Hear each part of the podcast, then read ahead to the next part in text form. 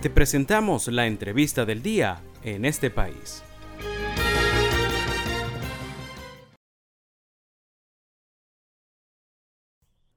El tablero político venezolano parece tener unos periodos de ralentización, a pesar de que se anunciaron primarias para escoger un candidato opositor unitario con miras a las elecciones presidenciales del 2024.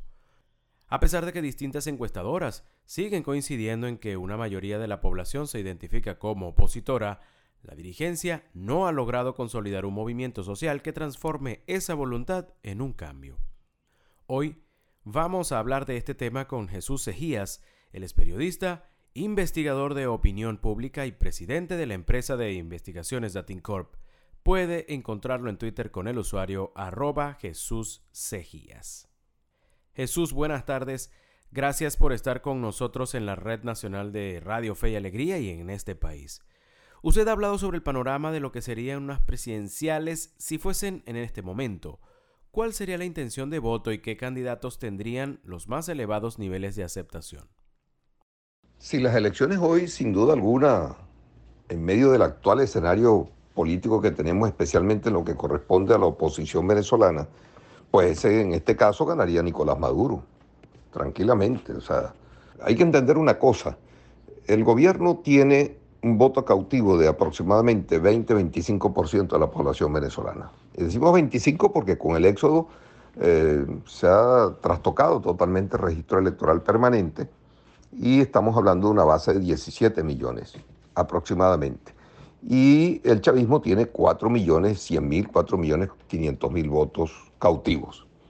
Ahora bien, obviamente que la oposición tiene dificultades serias no solo en este momento, sino de acuerdo a cómo se están manejando las cosas, en los próximos meses, en los próximos tiempos, va a seguir esa complejidad.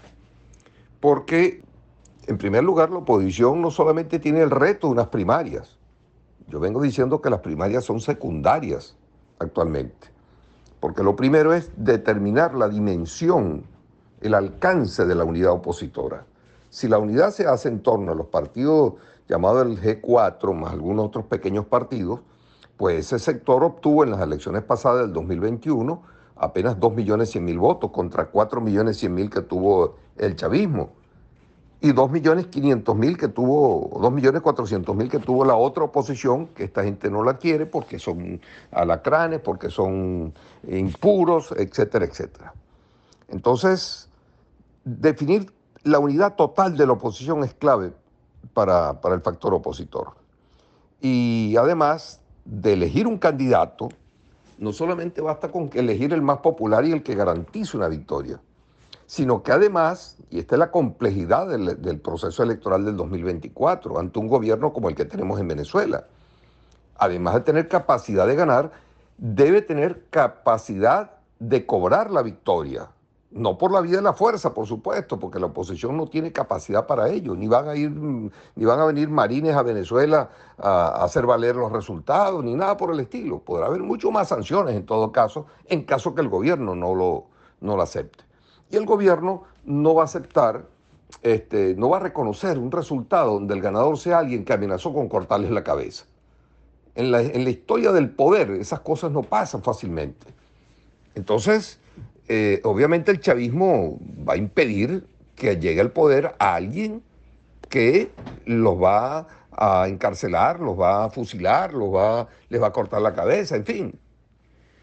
Entonces, eso implica que el candidato que gane no solamente debe tener un candidato con opción ganadora, que unifique al mayor número de venezolanos, sino que además sea un candidato que tenga aceptación en el chavismo de, de alguna manera, o sea, que sea confiable en cuanto a las promesas que se hagan de, amplitud, de reconciliación, etcétera, con el chavismo. Y el chavismo, en este momento, tanto las Fuerzas Armadas chavistas como los civiles chavistas, no confían en algunos dirigentes de oposición. Es una realidad. Entonces los, que más, los, políticos que son más rechazados por esa oposición, casualmente son los que quizás pudieran ser, ser potables para el chavismo y aceptarles una y reconocerles la victoria. Pero además, suponte que ganó y que además cobró. El tercer reto que tienes es gobernar, teniendo al chavismo ahora en oposición. que sabemos que la izquierda en oposición es ruda y que las cosas que hay que resolver en el país son rudos también. Entonces, ¿cómo resuelves tú el problema de las Fuerzas Armadas? El problema de la inseguridad en Venezuela con estos cuerpos policiales que tenemos en este momento. ¿Cómo tú, cómo, tú reconstruyes eso, ese tejido institucional, si está totalmente controlado por el actual gobierno? Y sin que tú llegues a acuerdos con ellos. ¿Cómo logras hacerlo? ¿Cómo logras resolver el problema de las empresas básicas del país? Que tienes que despedir a lo mejor una cantidad de trabajadores que no funcionan. Entonces, tiene que haber un acuerdo global. Y el candidato y el próximo presidente, si es opositor de hoy, tendrá que tener todas esas características. Entonces es un tema complejo que la oposición tendrá que definir. ¿Qué debe hacer la oposición para recuperar la confianza pese a que un elevado porcentaje de la población se cataloga como opositora? Eh, yo creo que definitivamente allí tiene que haber una, un reacomodo completo en la oposición venezolana. Yo creo que los actores, actuales actores tienen muchas limitaciones, sobre todo porque vienen de un fracaso, son personas que están muy cuestionadas en la sociedad, la renovación de los partidos es fundamental, pero al mismo tiempo tienen que ir construyendo el entramado de la nueva unidad nacional, que no es solamente de carácter opositor, hay que buscarse a los chavistas descontentos. Y para conquistar y seducir a esos chavistas descontentos debe tener un lenguaje, tiene que tener una narrativa propensa a la reconciliación, al lenguaje moderado, a la integración de todo el país, a la, reconciliación con el chavismo, a unir esfuerzos, todo el mundo por Venezuela, en fin, eh, eso pasa por algunas consideraciones políticas que hasta ahora no lo estamos viendo en la oposición. Porque, repito, para poder ganar en el 2024, la oposición debe unir y sumar el mayor número de personas. Y, por cierto, eh, los que están en el éxodo, y si están contando con los votos del exterior, eso no va a ser posible fácilmente. Eso no va a ser posible porque obviamente que el gobierno va a hacer todo lo necesario para que esa gente no tenga capacidad de votar.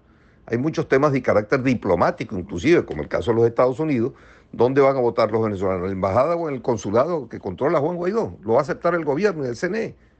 Y eso pasa por una cantidad de cambios inmensos. Y ya las elecciones son pasado mañana prácticamente. Entonces, eh, no me hago ilusiones en ese sentido y hay que apostar a que retornen más bien los venezolanos y eso pasa por la reconstrucción económica del país ya, mejorar la calidad de vida de los venezolanos ya, no esperar el después del 2024, para que los venezolanos se sientan tentados a regresar y puedan tener capacidad de votar en el 2024. Les recordamos que estamos conversando con Jesús Sejías, presidente de Dating Corp.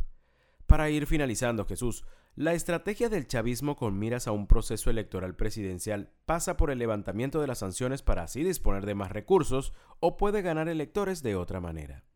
Por supuesto que el chavismo también juega. Uno de los grandes errores de la oposición es haber subestimado al chavismo.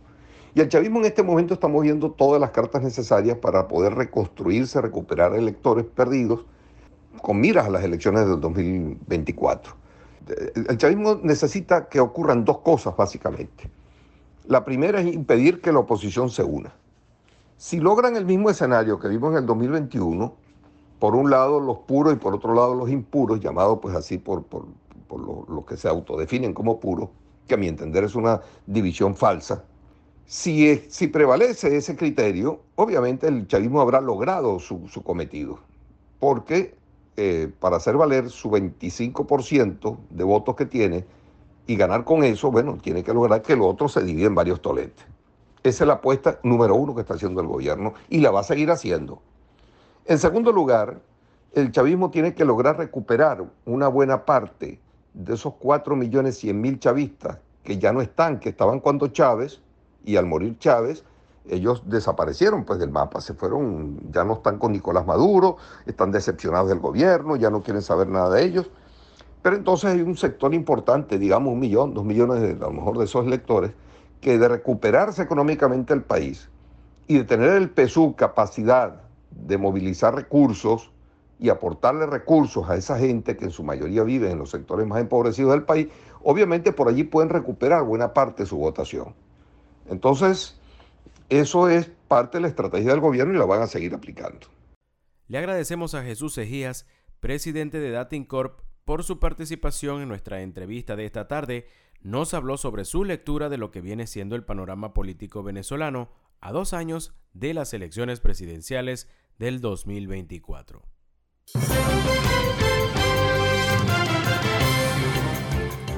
Esto fue la entrevista del día en este país.